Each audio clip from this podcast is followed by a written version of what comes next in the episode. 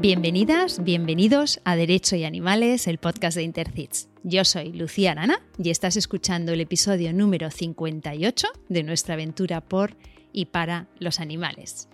Hoy vamos a tratar de un asunto controvertido por un lado y bastante invisible por otro, el maltrato de animales en el rocío. Tengo la suerte de contar para ello con la abogada Lorena Lozano, que lo conoce de primera mano. Lorena, muchísimas gracias por estar aquí hoy, bienvenida. Buenas tardes, gracias a vosotros por contar conmigo. Te licenciaste en Derecho por la Universidad de Sevilla y estás colegiada desde el 2013. Máster en Economía Social, Desarrollo Local y Emprendedores. Especialista en Derecho de Familia y Violencia sobre la Mujer. Una de las pioneras en Andalucía en lo que se refiere al derecho animal, fuiste promotora y eres miembro de la Comisión de Derecho y Bienestar Animal del Colegio de la Abogacía de Sevilla. Ex vicepresidenta de AADA, Abogacía Andaluza por la Defensa Animal, y miembro de Intercits. Has obtenido sentencias pioneras para los animales en el ámbito penal, civil y contencioso administrativo. Eres ponente habitual en congresos y eventos y estás trabajando para la elaboración de un protocolo de actuación en asuntos de maltrato animal que incluya a todos los operadores necesarios.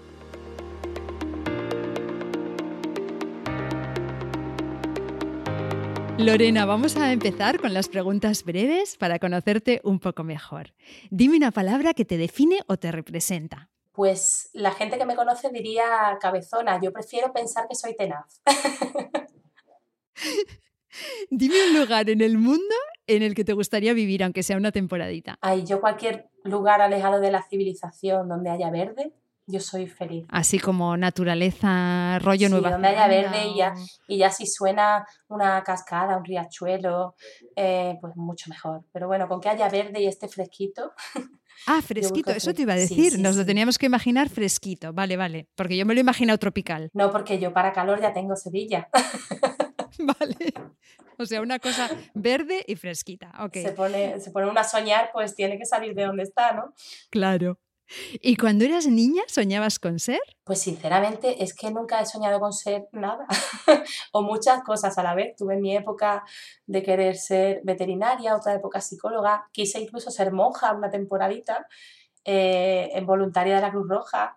Mm, y luego también abogada, o sea, he soñado muchas cosas. Todo tiene algo en común, ¿eh? Que es como sí, lo sé, lo sé. la ayuda, ¿no? Y el servicio a los demás, ¿verdad? Sí, que es verdad, es cierto. Y si no fueras abogada, ¿qué serías? No me digas que serías monja. No, ya eso se me pasó. Eso se, hombre, si es monja en un lugar alejado de la civilización, donde haya verde y un río, ¿Y fresquito? pues quizá me lo pueda pensar. Pero no lo sé, la verdad es que yo ya no me veo en otro sitio, sinceramente. Es que creo que fuera de, lo que hago ya mm, sería absolutamente incapaz de, producir nada. Es maravilloso decir algo así, ¿eh? Que estás haciendo exactamente lo que quieres hacer. Es sí, tengo una suerte impresionante. Sí. es que es verdad, es verdad. Es verdad, a mí me pasa igual y la verdad es que es como yo creo que cada día lo pienso y digo, qué afortunadas, ¿no? o sea, estar haciendo exactamente lo que nos gusta, lo que queremos hacer. Seguramente estaríamos haciendo quizá otra cosa también relacionada con los animales. No, mm, no, me cabe la menor duda. ¿Verdad? Desde otro enfoque, un poco distinto, pero ahí llegaríamos al mismo lugar. Tiramos al monte, tiramos al monte, está claro. Divina. Una persona o personaje famoso con el que te gustaría tomarte un café. Pues mira, te vas a reír, pero siempre he dicho que eh, cada vez que veo la película Interestelar, que me gustaría tomarme un café con el guionista para que me la explique, porque no la entiendo. es una cosa que yo le he comentado a la gente que me, me frustra muchísimo porque mm, no paro de verla, con, siempre con la esperanza de esta vez va a ser la definitiva pero no la entiendo y, compro libros y todo para intentar entender todo eso, ¿no? De, las dimensiones y, los vórtices y tal, pero nada, no hay forma. En mi cabeza hay algo que no funciona en ese punto. Qué bueno, pero entonces la, no la acabas de entender, yo tampoco, te confieso, pero te gusta. Me encanta. Y, digo, si, me, si lo entendiera, me encantaría muchísimo más. o no, a lo mejor ya una vez que lo entienda le pierdo la pasión.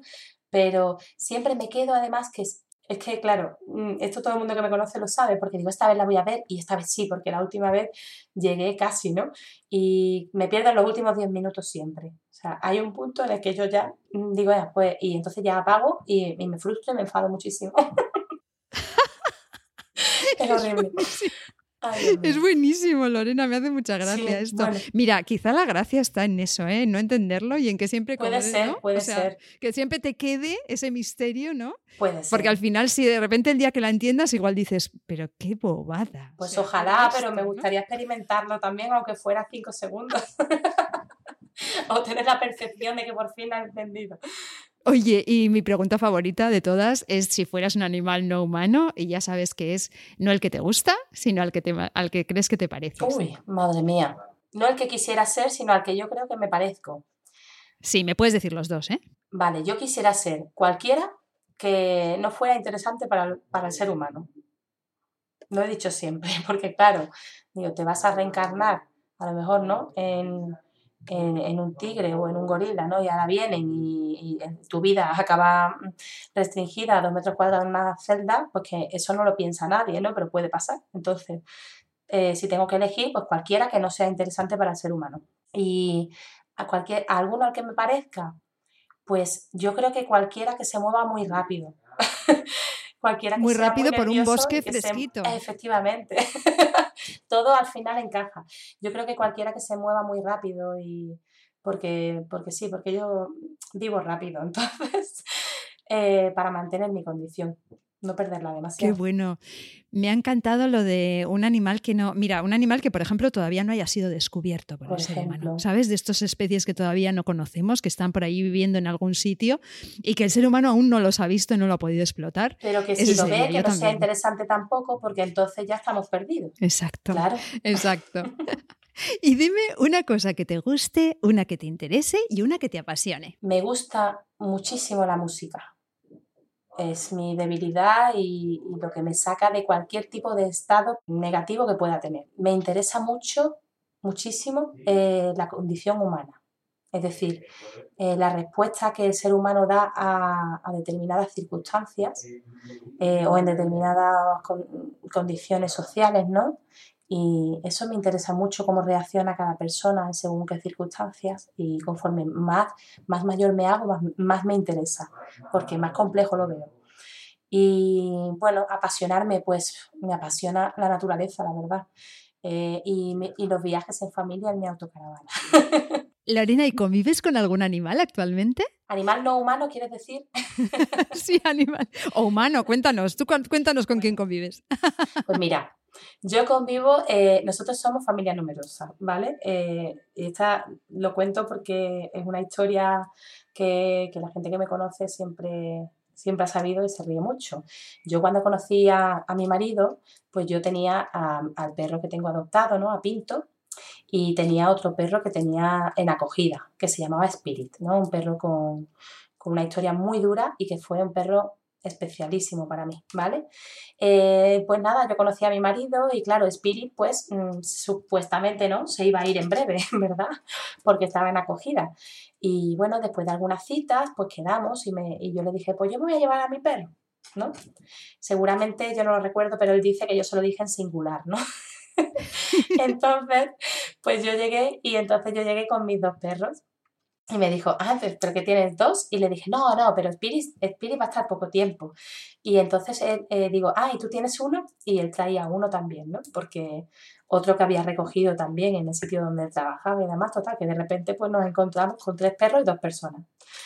Y nada, pues la cosa prosperó y acabamos haciéndonos familia numerosa, pero siempre bromeábamos con que estábamos en, desventaja, porque eran tres perros y dos humanos. Digo, el día que esta gente se enteren de lo que es la democracia, mm, vamos a morir, ¿vale?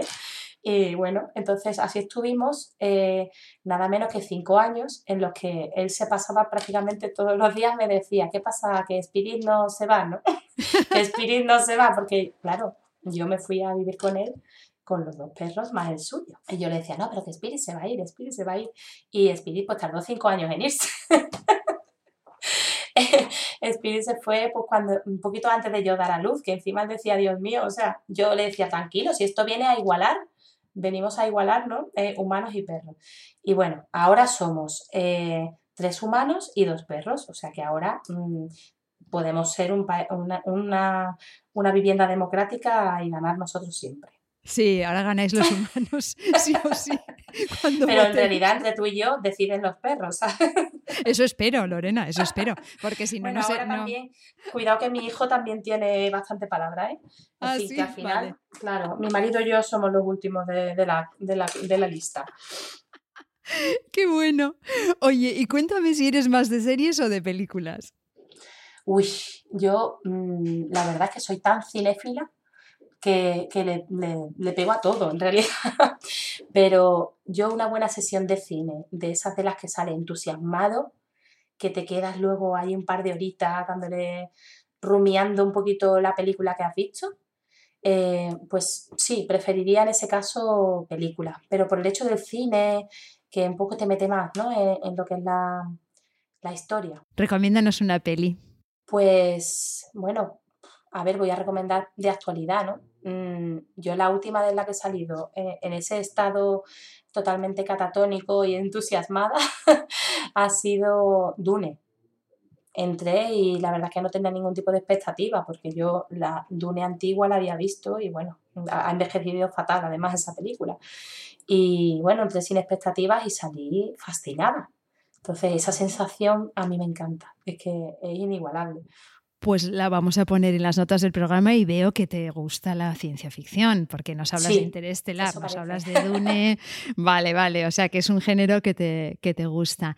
Oye, y Lorena, e, este año queríamos dar visibilidad en el podcast a entidades de protección animal. Entonces, nos gustaría poner en las notas del programa alguna, pues que, te guste el trabajo que realiza y, y, en la que confíes. A ver, yo mm, la verdad es que me cuesta casi elegir porque cada una de las entidades con las que trabajo merecen absolutamente toda mi admiración.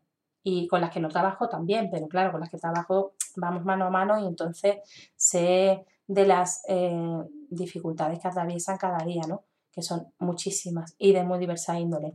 Pero bueno, por citar, pues citaría eh, Proyecto NOAA, Animalius, Doggy, La Sonrisa Animal, El Amparo del Sur, eh, Santuario La Candela, por ejemplo, Megacan, mm, todas las protectoras con las que yo normalmente suelo trabajar la verdad es que, bueno, mm, el trabajo que realizan para mí es impagable, impagable. Qué bueno, pues las vamos a poner todas en las notas del programa para que puedan consultar y, y apoyarlas nuestra, nuestra audiencia.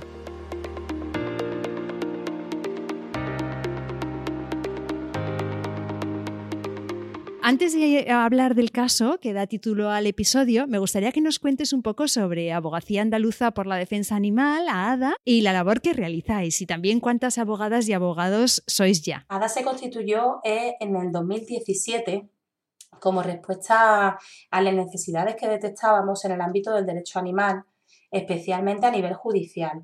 Eh, realmente, bueno, las personas que fundamos la, asociación llevábamos ya muchos años eh, en, la, en, la, lucha en este ámbito, pero siempre desde una perspectiva mm, un poco vinculada al asociacionismo y a la colaboración con las asociaciones de protección animal. Si bien es cierto que a partir de la reforma del Código Penal en el 2015 sí que detectamos la necesidad de aunar esfuerzos eh, entre los letrados y las letradas que había en Andalucía y bueno, con otros compañeros de otras comunidades autónomas para intentar dar una dirección clara o colaborar en los asuntos que llegaban a, la vía judicial. Y esa fue inicialmente la, intención. Luego, en el desarrollo diario, pues ese primer objetivo se ha diversificado y, realmente eh, la asociación atiende a muchísimas más cuestiones como desarrollos legislativos y modificaciones pero bueno, en principio esa era la intención. Eh, actualmente eh, somos unos 150 abogados y abogadas de Andalucía, pero es cierto que la asociación cada día crece más porque en este sector, en nuestro sector también de la abogacía, como en muchos otros, este es un tema eh, al que cada vez más personas son sensibles, con lo cual es verdad que, que va creciendo y también incorporamos pues colaboraciones con otras asociaciones y otras entidades similares. Y te quería preguntar también, como abogada que ejerce en Andalucía y que conoce, que conoce bien aquello, ¿cómo valoras la situación de los animales allí? Uy, eso es una pregunta difícil de contestar. Yo como abogada sí que es cierto que veo una evolución, sobre todo la importancia o la trascendencia que se le da a estos casos en los juzgados. Y me explico. Cuando yo empecé en esto, que bueno, incluso fue antes de la reforma del Código Penal, eran tan pocos, tan poquísimos los casos que llegaban a los juzgados que directamente en los juzgados, bueno, la mayor parte de las veces, aparte del el intento de archivo inmediato, eh, en alguna ocasión incluso a mí me llegaron a llamar la abogada de los perritos. Era en mitad en tono cariñoso, porque me conocían, pero también a veces en un tono de queja, porque consideraban que estos pues eran asuntos menores. Es verdad que eso ha ido cambiando con el tiempo y que, que hoy en día, bueno, pues la concienciación en los juzgados sobre estos asuntos está un poquito más arraigada. Pero también es cierto que, bueno, mm, no hace más de dos semanas que, me dijeron una frase muy parecida ¿no? Eh, dentro de un juzgado. Entonces, es verdad que también depende mucho del juzgado en el que recaiga el asunto y como al final somos personas, ¿no? Pues de las personas también y de la, de la sensibilidad que tengan esas personas hacia, hacia este tipo de asuntos. Pero bueno, entiendo que eso es como, como casi con todo, ¿no? Es cierto que a nivel judicial yo sí veo un cambio en, la percepción de, de los asuntos, aunque creo que todavía queda mucho camino por hacer. Luego, a nivel político, la verdad es que la situación de los animales en Andalucía no ha mejorado mucho en los últimos años. Es más, me atrevería a decir que, bueno, el gobierno autonómico actual no está muy implicado en estos asuntos y de hecho se ha manifestado expresamente a, a, favor de sectores como por ejemplo la caza, la tauromaquia, etcétera, ¿no? Entonces sí que creo que ahí, bueno, tenemos eh, todos los que nos dedicamos al al derecho animal, ¿no? a la protección animal, eh, tenemos la sensación de que lo poquito que habíamos avanzado lo estamos mm, retrocediendo en los últimos tiempos, ¿no? Pero bueno, es verdad que cada vez somos más y mucho más formados que antes y muy unidos también, entonces creo que podremos, eh, podremos consolidar eh, aquellos avances que habíamos luchado. Luego, a nivel social, pues sí que es verdad que depende también mucho de la zona en la que te muevas. Eh, hay zonas rurales y sobre todo las zonas de monte, por ejemplo, están absolutamente tomadas por la actividad cinegética. Hace poco yo lo, decía porque, bueno, pasé las navidades eh, con mi autocaravana por el campo y, volví mm, pues con, una sensación de, haber sido despojada ¿no? del monte porque bueno, realmente es que no podía siquiera ni pasear ya tranquila con mis perros y con mi hijo, porque es que escuchaba tiros todo el rato, e incluso cerca de zonas de, avistamientos de aves y hablando con estos profesionales de, esas zonas me decían que sí, que retiraban cartuchos de las propias zonas de avistamiento. Entonces, bueno, creo que en esas zonas eh, la, la sensibilización ahora mismo es, eh, no voy a decir nula, pero sí que ha evolucionado poco. Luego en las grandes urbes las cosas, la percepción es distinta. Es cierto que, bueno, encuentran más gente sensible a, estos asuntos y ahí sí creo que ha, evolucionado mucho. Vamos a hablar del caso de hoy, Lorena. Équidos en el Rocío. Eh, habrá muchas oyentes y muchos oyentes que, que, conozcan el Rocío, pero también muchos que no estén familiarizados con este festejo. Entonces, explícanos en qué consiste, dónde se realiza y también qué papel tienen los caballos y las mulas en él. Bueno, pues el Rocío es una romería es una romería que yo creo que, todo el mundo está familiarizado con el concepto, pero si bien es verdad que es una romería de, grandes, de grandísimas dimensiones, lo que se hace es recorrer a pie o, a caballo, en carretas, carros engalanados, eh, bueno, pues pasan, pasan el Parque Nacional de Doñana para buscar a la Virgen del Rocío, que está en la aldea del Rocío, y bueno, en la, noche del domingo al lunes, pues saltan la, la reja, ¿no? Como dicen ellos, y eh, sacan a la Virgen y la van llevando en procesión por toda la aldea. Entonces es eh, pues una romería como otra cualquiera, solamente ha tomado unas dimensiones, como digo, eh, muy importantes. Cuando hablamos de, números, la verdad es que es una romería que, como pocas, ¿no? Vamos, como ninguna, de hecho, es la única que, que moviliza tantísima gente. Eh, el asunto de los, ya no voy a decir solo de los caballos, sino de los équidos en general, porque siempre que hablamos de maltrato en el rocío, pues la gente piensa en caballos y es verdad que hay una figura que está eh, muy denostada y que prácticamente pasa, eh, es invisible, ¿no? al maltrato que son los mulos. Eh, los mulos eh, son diferentes a los caballos y realmente es eh, el animal sobre el que mayor mm, maltrato recae en, en, este tipo de romerías, ¿no? bien, pues los équidos en general, caballos, mulos, están íntimamente ligados a la romería del rocío, de forma cultural y de forma tradicional, porque son usados para hacer la, la peregrinación, bien montados o bien tirando de carros, tirando de charretes, de carretas, y, bueno, como digo, se utilizan en su mayoría mulos y caballos también. Para las carretas más grandes se utilizan bueyes, pero, pero es verdad que eso es algo ya minoritario. Estamos hablando de cientos de miles de personas, ¿verdad? O sea, es una, es una, viene gente de todo, de todo el país. Eh, allí se, se, se, junta muchísima, muchísima gente. Entiendo que algunos van a pie y otros, como dices, van en carro o incluso montados directamente sobre, sobre los animales. ¿Es así? Sí, las últimas eh, estadísticas que se han sacado hablan de que a la romería del Rocío acuden aproximadamente un millón de personas. Y respecto a lo que es mucho más de lo que, de lo que a priori podríamos pensar, ten en cuenta que eh, no todo el mundo permanece toda la semana. Entonces hay muchas personas que van, hacen el camino un día, dos días, hay mucha gente que va luego a la aldea y que no ha hecho el camino. Entonces, bueno, eh, claro, hay que contar con todas esas personas que, no son fijas ¿no? en esa semana. Luego, en cuanto a los équidos, el último recuento que se hizo fueron 20.000 équidos los que se contabilizaron. También igual, pasa igual, hay muchos équidos que también salen y entran de la romería, se van a otra, bueno, desaparecen porque están en mal estado, se cambian por otros. Entonces, bueno, es verdad que ese número oscila, pero se contabilizaron 20.000. Estoy súper sorprendida con los números. No me, no me esperaba, no, no me imaginaba un millón de, visitantes, aunque sabía que era algo muy importante, pero no me imaginaba un millón y tampoco, desde luego, los, los 20.000 équidos.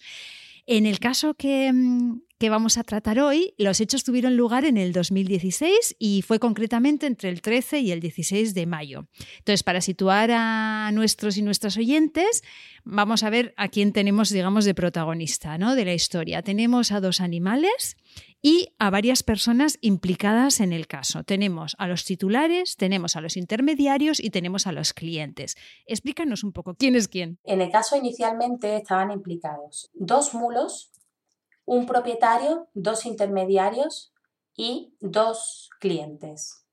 Dos clientes que realmente eran uno, ¿no? porque era, era una pareja de cantantes que realmente era un grupo de clientes. Es verdad que inicialmente hubo otro grupo, ahora desarrollaré la historia, pero hubo otro grupo que eh, también fue a priori investigado, pero eh, se levantó la investigación sobre ellos porque este segundo grupo sí que eh, al detectar el mal estado de uno de los animales, pues decidieron no utilizarlo, ¿no? digámoslo así, y lo estabularon y le dieron los cuidados necesarios y, bueno, entonces e, este otro grupo de clientes, eh, aunque inicialmente sí que entró en la investigación rápidamente, pues fueron sacados de la investigación. Qué interesante, o sea que hubo gente que sí que hizo lo que se debería haber hecho. Es, es muy interesante esto, ¿no? Para, que tienes para comparar, ¿no? Cómo uno podría haber actuado, porque a veces vemos cómo alguien actúa y no nos damos cuenta de que hay la otra alternativa, ¿no? Que sería lo que, hizo, lo que hicieron las personas. era, tan, sencillo, ni siquiera, ni siquiera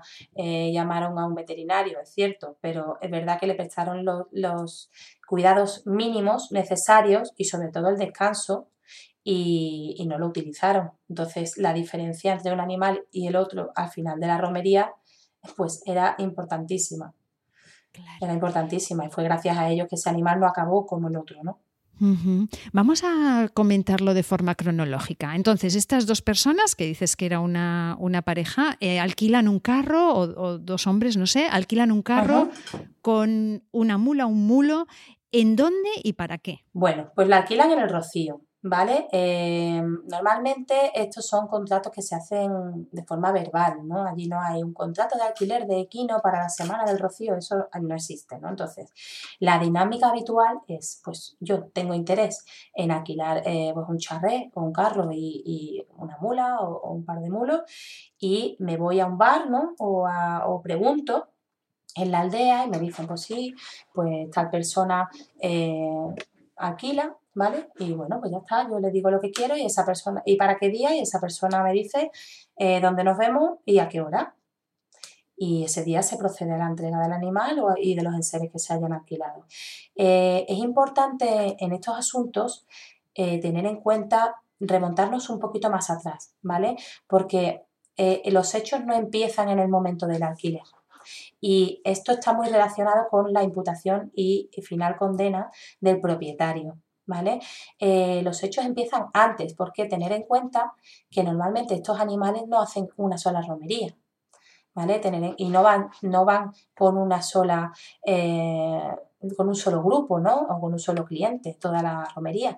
Normalmente estos son animales que van de romería en romería siendo alquilados, ¿vale? Con lo cual, ¿qué pasa? Que muchas veces ya vienen eh, en muy malas condiciones, muy malas condiciones, porque tener en cuenta que todas las romerías se, se aglutinan prácticamente en un mes, ¿no? Entonces, imaginaros esos animales, el descanso que pueden tener en un mes y además pasando de mano en mano, la mayor parte de las veces eh, por personas que no tienen el más mínimo conocimiento de manejo y mucho menos de cuidados. Y, bueno, pues cuando llegan al rocío eh, ya vienen mm, en unas condiciones pésimas, ¿no? Eh, claro, entonces si nos remontamos atrás, eh, es verdad que estos mulos ya venían en malas condiciones y eso es responsabilidad directa y exclusiva de su propietario. ¿Vale? Y por eso precisamente imputamos a su propietario también. Entonces, estos dos animales venían mal, uno de ellos se alquila a una familia y el otro de ellos se alquila a estas dos personas, ¿no? Que, que decimos que lo querían pues para hacer sus bolos por el rocío estas dos personas se quejaron porque el primer mulo que se les dio estaba mal, pero no estaba mal en malas condiciones físicas y pobre animal, no, sino simplemente que es que iba muy lento y que no tiraba bien del carro. ¿Vale? Entonces que no funcionaba prácticamente, ¿no? Que estaba roto. Yo era una cosa que decía mucho en el juicio, ¿no? Que es que mm, la queja no era por el mal estado del animal, sino porque es que estaba roto. Entonces quiero que me den uno que no esté roto, ¿no? Y bueno, pues eh, los intermediarios cambiaron el animal eh, y le dieron otro animal que tenía otra familia. Y, también estaba roto, ¿no? Este animal. Pero bueno, este segundo pues se ve que era un poco más fuerte que el primero y sí que tiraba del carro, ¿no? Entonces, bueno, pues dijeron, bueno, pues ya está, suficiente. Y lo tuvieron pues eso, esos tres días eh, sin parar, sin darle la asistencia veterinaria que ya necesitaba de inicio con un mal manejo, eh, bueno, pues al final le, provocaron, aparte de lo que ya traía, pues heridas en carne viva, lo mantuvieron enganchado al charré pues unas 24 horas, no le dieron ningún tipo de asistencia veterinaria para que no se le vieran incluso las heridas y ahí ya se denota la mala fe y la intencionalidad, ¿no? O, simplemente la, la dejación ¿no? en, en, su deber de cuidado. ¿no? taparon las heridas con un trapo. Y eso es todo, ¿no? Para que no se le viera. Este animal tenía las extremidades hinchadas y, bueno, prácticamente, mm, que no se sostenía, ¿no? Entonces, a simple vista, el animal estaba tan mal que una persona cualquiera se daba cuenta de que, no estaba en condiciones de tirar de, un charré con dos personas o más, ¿no? Y todos los elementos necesarios para hacer un concierto. Bueno, pues, y esa fue la, dinámica de estos, de animales. Qué interesante lo que dices de, que expresaban que, el animal estaba roto, ¿no? Es súper revelador de cómo, se cosifican estos animales y de, cuál es el, trato, ¿no? O sea que me parece, parece muy interesante y me parece que dice muchísimo del caso. Eh, entonces, nos decías que estos animales están eh, alquilados de romería en romería el resto del año también. Es decir, estos animales solamente son rentables cuando se les puede sacar un, beneficio. No, seguramente no los van a mantener ni les van a dar de comer si no le pueden sacar beneficio. ¿Se pasan todo el año girando por diferentes lugares o cómo es habitualmente? Claro, es difícil saberlo realmente porque como esta, este tipo de operaciones eh, obviamente se realizan eh, fuera de lo que es eh, el mercado normal, ¿no? Quiero decir, no hay contratos, no hay declaraciones, ¿no? ¿no? Entonces es muy difícil seguirle el rastro a un animal para saber pues dónde está en cada momento a quién se ha alquilado, cuántos días, cuántas horas ha trabajado, es muy difícil, a no ser que eh, hagas un seguimiento específico de ese animal.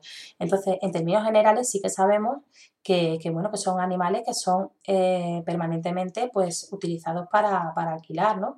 En distintos eventos, llamarlos romerías, pues quizá en Navidad algunos también eh, para los belenes vivientes, para las ferias medievales, son animales que se, se dedican a eso, ¿no?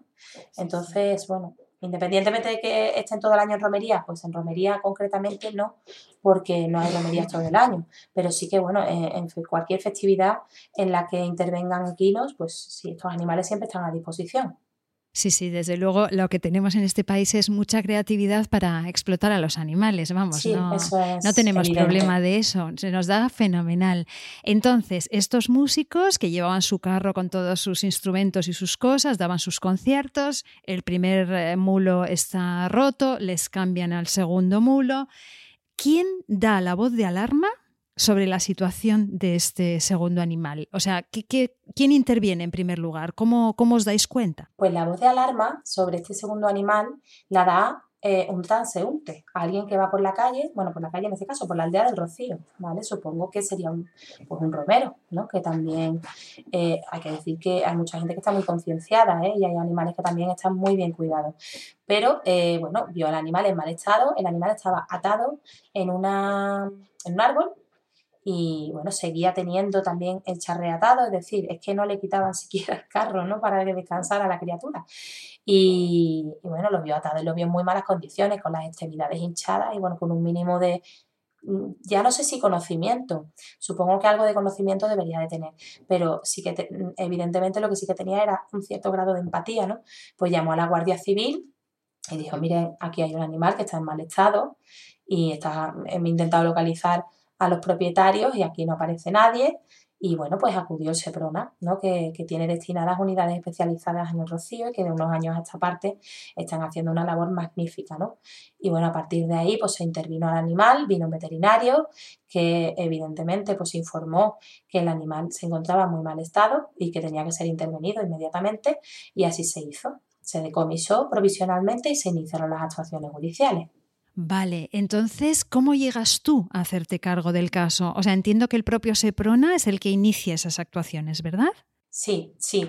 En el Rocío eh, ha habido unos años que, bueno, con un proyecto de concienciación que inició la asociación a la que yo representaba, el Refugio del Burrito, eh, en colaboración con el Seprona, eh, intervinieron en el rocío pues, para concienciar y también para eh, controlar eh, los posibles maltratos animales que hubiera allí. Entonces, es verdad que se hicieron muchísimas intervenciones a partir de que este, este proyecto, este programa se puso en, en marcha. ¿no?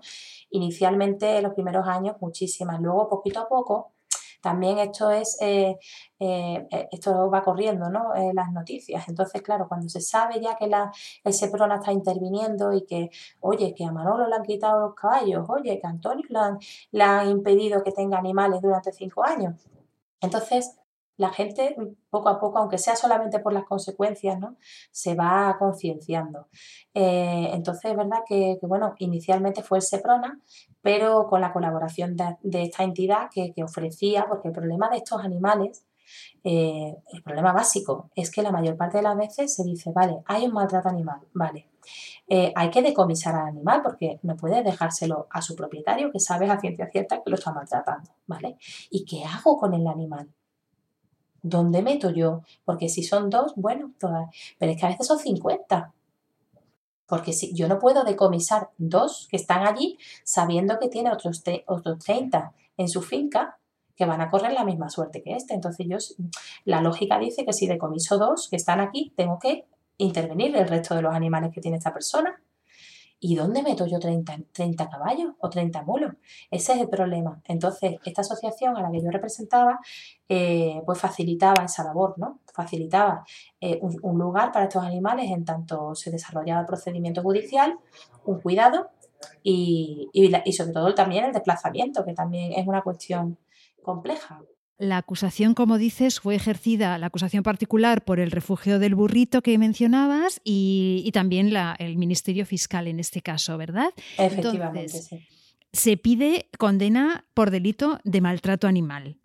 ¿Cómo fue el proceso? Bueno, pues eh, fue, todos los procesos tienen su complejidad, ¿no? Ya no solamente los de maltrato animal, que, tienen una complejidad ya inicial e intrínseca a la propia materia, ¿no? que es convencer al juez de que esto es importante. ¿no? Em, pero también este proceso eh, tuvo la particularidad de que, bueno, nosotros siempre lo habíamos intentado, pero por primera vez eh, teníamos muy, muy claro el itinerario que ese animal había realizado, ¿no? Eh, quiero decir, las manos por las que habían pasado. Se identificó al propietario, y se identificaron, claro, el propietario rápidamente identificó a los intermediarios en la intención de eximirse de toda responsabilidad, ¿no? Eh, y, e imputársela a ellos. Entonces, claro, de repente nos encontrábamos con que teníamos identificadas a todas las personas que habían manejado a esos animales y que eh, a nuestro juicio, ¿no? como así finalmente fue, pues eran responsables de su bienestar. Y, bueno, es verdad que era un poco difícil porque, claro, normalmente siempre se, se condenaba ¿no? o, se, o se enjuiciaba a las personas que lo poseen o que lo manejan. Pero nosotros quisimos ir mucho más allá y decir, no, aquí ha habido muchas más responsabilidades. El propietario tenía la suya, que es independiente, pero es que los intermediarios también han tenido la suya. Todos han tenido la oportunidad de pararlo esto y nadie lo ha hecho. Entonces todos son responsables. Y, bueno, pues conseguimos convencerles. Así que, por ahí bien. Entonces, estamos hablando de que el propietario, los intermediarios y los propios músicos que alquilan el, el animal están condenados. Se dicta sentencia finalmente.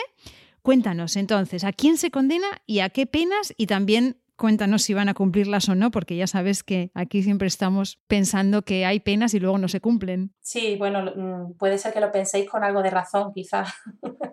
a ver, aquí se les condenó a todos, ¿vale? Eh, se condenó al propietario, se condenó a los dos intermediarios. Es verdad que hubo un tercer intermediario que inicialmente también estuvo investigado, pero que también eh, se salió de la investigación, igual que esta primera familia que os comenté, porque fue el intermediario de ese primer mulo que finalmente se quedó estabulado, ¿vale? Entonces, bueno, ese, obviamente, aunque sí que fue a juicio, pues salió absuelto. Eh, pero sí que entraron los dos intermediarios que intervinieron con este, con este mulo, ¿no? Y, eh, y las dos personas que, que, manejaron al animal, ¿no? Y que estaban al cargo del animal el día que se le, que se le encontró, que eran estos dos artistas. Entonces, la, condena que se, les, se les impuso fue a todos prisión de seis meses, eh, las inhabilitaciones especiales mm, propias de, este, de cualquier condena, ¿no? de sufragio pasivo, etcétera, y bueno, la más importante en estos casos, que es la inhabilitación especial para eh, la tenencia de animales y el ejercicio de profesión, oficio o comercio. Eh, esta condena, esta inhabilitación se les impuso por tres años a cada uno de ellos, ¿vale? Independientemente de eso, también fueron condenados al pago de la responsabilidad civil. ¿Qué significa eso? Pues tenían que pagar los gastos derivados de su delito, ¿no? ¿Cuáles son? Pues los gastos de curación y sanación de, ese animal. Eh, alimentación, eh, veterinario, todos los gastos que pudimos acreditar. El pago de las costas y el comiso definitivo de los animales. Ellos apelan la sentencia, creo, ¿verdad? ¿Qué ocurre? Entonces? apeló solamente el propietario y uno de los intermediarios. Los dos eh, eh, artistas no lo apelaron. No lo apelaron. Porque realmente eh, en la vista es cierto que, bueno, yo vi una cierta diferencia de actitud en, el propietario, los intermediarios y en las personas que habían alquilado. Las personas que habían alquilado inicialmente basaban su defensa en decir que es que ellos no sabían de animales, que no sabían de animales y ahí se mantenían todo el rato, ¿no? Entonces, es verdad que cuando eh, se inicia el interrogatorio y, yo empiezo a decirle, bueno, que, si no sabes de animales, ¿cómo puedes alquilar un, mulo, no? Y que, mm, si tú sabes qué come un mulo, si preguntaste, eh, si sabes lo que es una herida, ¿no? En una piel y, y por qué, si no sabías, tapas tapas una herida carne viva con un trapo, ¿no? O sea, es decir, tú, tú has, tenido, has, tenido, un poco de intencionalidad, no, por no decir mucho. Y es verdad que ahí un poco se vinieron abajo estas dos personas, ¿vale? Y, mm, al final del procedimiento eh, su actitud era otra. Entonces yo creo que ellos finalmente decidieron no apelar porque asumieron, y así lo dijeron de hecho en la vista, ¿eh? asumieron su responsabilidad, eh, que nunca debían haber alquilado un animal sin saber cómo manejarlo y que, bueno, asumían su responsabilidad y ellos no apelaron. Pero el propietario y los intermediarios sí. Claro, al final es el propietario y los intermediarios es su negocio y, los músicos pues estaban en un momento dado en una situación pues puntual seguramente en su vida, ¿no? Pues mm, quiero pensar que sí. En cualquier caso, en relación con el tema de que es su negocio, que eso es otra cuestión que yo también saqué a colación en el, juicio. Eh, yo pedí las altas de todos ellos, ¿vale? Y ahí nadie estaba dado de alta en Hacienda, eh, en la agencia tributaria, por, ningún tipo de actividad, ¿vale? Es decir, mm, si es tu negocio, bueno, pues supongo que tú tendrás que estar dado de alta en tu actividad, ¿no? Y, y como hacemos todos, ¿no? Declarar los ingresos y, y de traerte los gastos, etcétera, etcétera. Pero aquí no había nadie, estos, estos intercambios económicos no se reflejan en ningún sitio.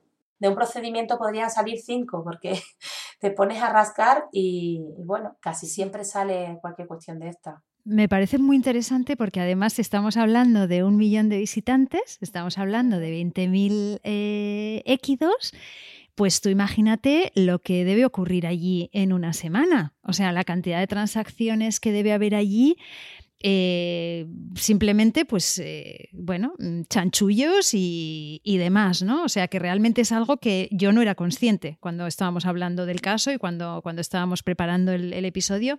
Es un punto del que yo no era consciente y no sé si nuestra, nuestra audiencia lo era, ¿no? Pero me parece, me parece un punto muy, muy interesante porque, además, Lorena, ¿sabes qué pasa? Que el maltrato animal es que suele ir siempre acompañado de otro tipo de, delitos, de otro, tipo, ¿no? Y ahora estoy con un tema de, mm, un artículo de, tema del caso de peleas de perros, lo que acompaña las peleas de perros, lo que acompaña las peleas de gallos. Quiero decir, no es casualidad no es casualidad, hay un clima como de, sí. bueno, de, de, de, dejadez, de violencia, de ignorancia, lo que sea, ¿no? En cada caso, obviamente es todo diferente, pero me parece muy interesante este, este punto que has, que has tocado. Entonces, el propietario apela la, la sentencia con poco éxito. Ninguno, lamentablemente para él. Y muy bien para nosotros, claro. ningún éxito. Claro, es que la, el argumentario del propietario era que él mm, no sabía nada, ¿no? Que e, es una cosa que yo, claro, últimamente digo, entiendo que lo, que lo han visto en la tele, ¿no? Que lo de no sé nada y yo no me encargaba y era mi marido, pues a veces funciona, pero mm, en estos casos no, en estos casos no, ¿vale? ¿Por qué? Porque... Mm, ¿Cómo que tú no sabías nada? Bueno, es que si no sabías nada ya eras culpable. es una cuestión de responsabilidades. Es que esto es como eh, montarte en un coche, ¿no? Y no quiero frivolizar, pero montarte en un coche bajo los efectos del alcohol y mm, tener un accidente, matar a alguien y luego venir a decir que no sabías que es que no se podía conducir borracho. Eso lo sabe todo el mundo, ¿vale? Entonces, eh, es más, si no lo sabías, pues eh, igualmente responsable. Es que aquí no se trata de que tú conozcas o no conozcas. Entonces, ese argumento, que era el único que, que utilizaba cuando se había demostrado eh, con informes periciales que los animales traían ya lesiones eh, crónicas, ¿vale? Crónicas y que se arrastraban, incluso lesiones cutáneas arrastradas de meses antes por haber sido alquilados mm, permanentemente en todas las romerías previas al rocío. Eh, eso era responsabilidad exclusivamente de este propietario y lamentablemente no, no nunca supimos las personas por cuyas manos había pasado esa mula previamente, pero si yo lo hubiera sabido, pues seguramente también hubieran entrado en el procedimiento. Pero, pero es evidente que el propietario tenía una posición de garante eh, o, debía de tenerla, ¿no? Y que no cumplió su, su obligación de cuidado mínimo. ¿Y por qué has elegido este caso que a mí me parece especialmente interesante, pero me gustaría saber eh, por qué lo has elegido tú para comentarlo en el episodio, por qué lo consideras especialmente interesante. Bueno, pues precisamente yo creo que por lo que has comentado. Eh, creo que hay un desconocimiento muy importante sobre lo que pasa con, los équidos en general, ¿no? Eh, especialmente con los mulos, en este tipo de, de eventos. Eh, siempre todo el mundo conoce el rocío, todo el mundo conoce la feria, eh, pero es verdad que queremos hacer como, como que no existe, ¿no? Porque son eventos eh, festivos en los que no queremos pensar que, que, alguien lo esté pasando mal, pero es verdad que, que, esto está pasando. Y, es obligatorio pues, que, la sociedad lo sepa, que dentro de ese ambiente festivo pues hay animales sufriendo y que eso no se puede permitir. Entonces, sobre todo también yo quería eh, demostrar pues, el mercadeo ¿no? con, la vida animal que hay en este tipo de eventos, que está totalmente fuera de, la legalidad y fuera de cualquier tipo de control. Hay cuestiones que no se pueden permitir, ni siquiera en el rocío. Y, eso era una, pues, una cuestión que, yo estoy pues, muy contenta de haber, de haber podido intervenir en estos procedimientos porque es verdad que, el rocío, pues yo lo, por cercanía, eh, por proximidad física lo, tengo cerca, ¿no? Y, sé que esto pasa. Entonces, bueno, pues eh, gracias a estas intervenciones yo creo que la conciencia, o bien eh, la conciencia está cambiando, que yo quisiera pensar que es eso, o también sé que hay una gran parte de miedo a las sanciones y miedo al proceso penal. Y bueno, da igual, a, mí me da igual el por qué la gente lo, mm, tenga más cuidado, pero bueno, lo, importante es que, que, se tenga, ¿no? Y que estos animales, pues, oye, estén debidamente atendidos, que es lo que hay que hacer. Lo que, se, lo que no se permite fuera del rocío no se puede permitir dentro tampoco, por mucho rocío que sea. Este caso realmente tiene además una especie de final feliz, como nos gustan los casos así, ¿no? Donde hay esperanza para los animales que, que los protagonizan. Por una parte, eh, la audiencia, entonces, la audiencia provincial, entiendo que o bien ratifica la, sentencia o bien simplemente no, admite la apelación? ¿Cómo, ¿Cómo, funciona en este caso? Ratifica, ratifica la sentencia. La ratifica. Admite la apelación porque, bueno, en principio se cumplieron todos los requisitos formales del recurso de apelación. Nosotros, obviamente, nos opusimos y, y, bueno, pues estudió la prueba practicada y de la prueba practicada concluyó pues, la ratificación de la sentencia de primera instancia. Eso desde el punto de vista del derecho animal es interesante, ¿verdad? Es interesante que se ratifique porque esa sentencia ya queda también en, la audiencia provincial. Es mejor, es mejor aún, ¿no? Ese... Sí, yo, yo la verdad es que los asuntos que, he acabado llevando a la audiencia provincial muchas veces por recurso propio, ¿no? Porque em, normalmente cuando hay una condena de maltrato animal es, es bastante raro que se, que se apele por la parte condenada yo por lo menos estos asuntos que he llevado de, de Equido, es difícil que se apele. ¿Por qué? Porque realmente eh, es que tiene hay mucha prueba, hay mucha prueba, mucha testifical, hay testificales de, mm, del SEPRONA, ¿no? Cualificadas, hay periciales, eh, el estado del animal, analíticas, es que son muy difícil de revertir y, de, y de desacreditar. Entonces realmente hay pocas sentencias que sean apeladas por los condenados. En este caso sí, porque bueno, ellos consideraban que no eran responsables, pero sí que me encuentro que en, las pocas ocasiones que ha llegado a la audiencia generalmente es siempre una ratificación de la condena. ¿eh? Y cuando yo voy a la audiencia con una sentencia absolutoria, muchas veces me resuelven con condena. Qué bueno. Quiero pensar que hay una mínima sensibilidad, por lo menos en la de, en la de Sevilla. Y decíamos que el animal o los dos animales, ¿no? Porque había dos, eh, fueron rescatados por el refugio del burrito. Eh, también hemos dicho que eh, fue la acusación particular, les prestó la atención veterinaria, todo lo que hemos comentado. ¿Sabes algo de su estado actual? ¿Cómo están? Pues bien, bien, yo sé que bueno, el, el mulo del que sobre que finalizó el asunto, está bien, está bien. Son animales que, bueno, vienen ya con, con una carga importante, ¿no? Entonces son animales que tienen una salud muy delicada y, y bueno, pues muchas veces nos encontramos con que los pobres mm, tienen luego una vida muy corta, ¿no? Después de, de esta situación. Y, pero bueno, en este caso está bien, era, era un animal relativamente joven y, y está bien. El otro lo desconozco porque yo me centré en este, pero este sé que está bien, sí y sobre todo está muy bien cuidado, eso sí me consta. Qué suerte tuvo. Me gustaría saber si crees que existe cada vez mayor sensibilidad por el estado de los animales en general y concretamente en el rocío. También te quería preguntar, Lorena, si tú eres, em, eh, asistes al rocío, si es algo que tú haces habitualmente y si hay alguna medida que tomarías tú al respecto. Voy a empezar por el final, si no te importa. Yo al rocío no he ido nunca, ¿vale? Em, a mí me encanta ir a fiestas en general. es más, eh, me gustan mucho las fiestas populares, me gusta, la verdad que, que si yo, yo hace en mis años mozos, ¿no? Como diríamos, eh, me llamaban hasta turronera, porque es que me encantaban las fiestas populares, yo siempre iba a todas. Entonces es raro que yo no haya ido al Rocío, porque me pilla muy cerquita. Pero no he ido y te voy a explicar muy sencillamente por qué. Porque eh, soy consciente de mi absoluta incapacidad para contenerme. claro, y entonces allí yo, claro, tengo cierta em, intención ¿no? de, asegurar mi integridad, entonces realmente eh, creo que no es el mejor eh, escenario para que yo mm, dé allí una charla ¿no? sobre bienestar animal, porque eh, bueno, hay muchas personas y es un ambiente muy festivo y, no todo el mundo está en condiciones óptimas para escucharte y, además no todo el mundo tiene ganas de escucharte en ese momento, ¿no? Entonces, no he ido porque sé que no lo voy a pasar bien. Sobre la primera pregunta que me hacías sobre que mm, si hay mayor sensibilidad, creo que hay un factor muy importante que es eh, el miedo pues es como cuando se empezaron a adoptar medidas de seguridad vial, ¿no? Eh, ¿Por qué la gente se ponía el cinturón? Pues la mayor parte de la gente se lo ponía para evitar la multa.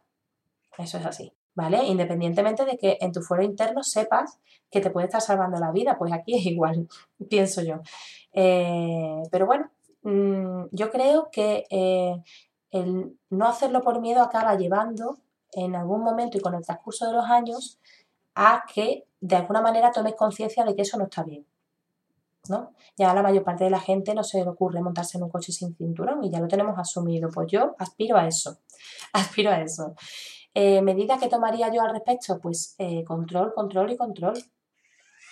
No hay más medidas. Es que eh, obviamente ya no solamente control en cuanto al maltrato animal, sino hay, hay una base muy importante aquí que es la que yo he comentado y ahí sí que tenemos mecanismos de control muy fuertes, que es la cuestión comercial se está haciendo comercio fuera de, la legalidad. Entonces yo creo que ahí sí que habría que intervenir.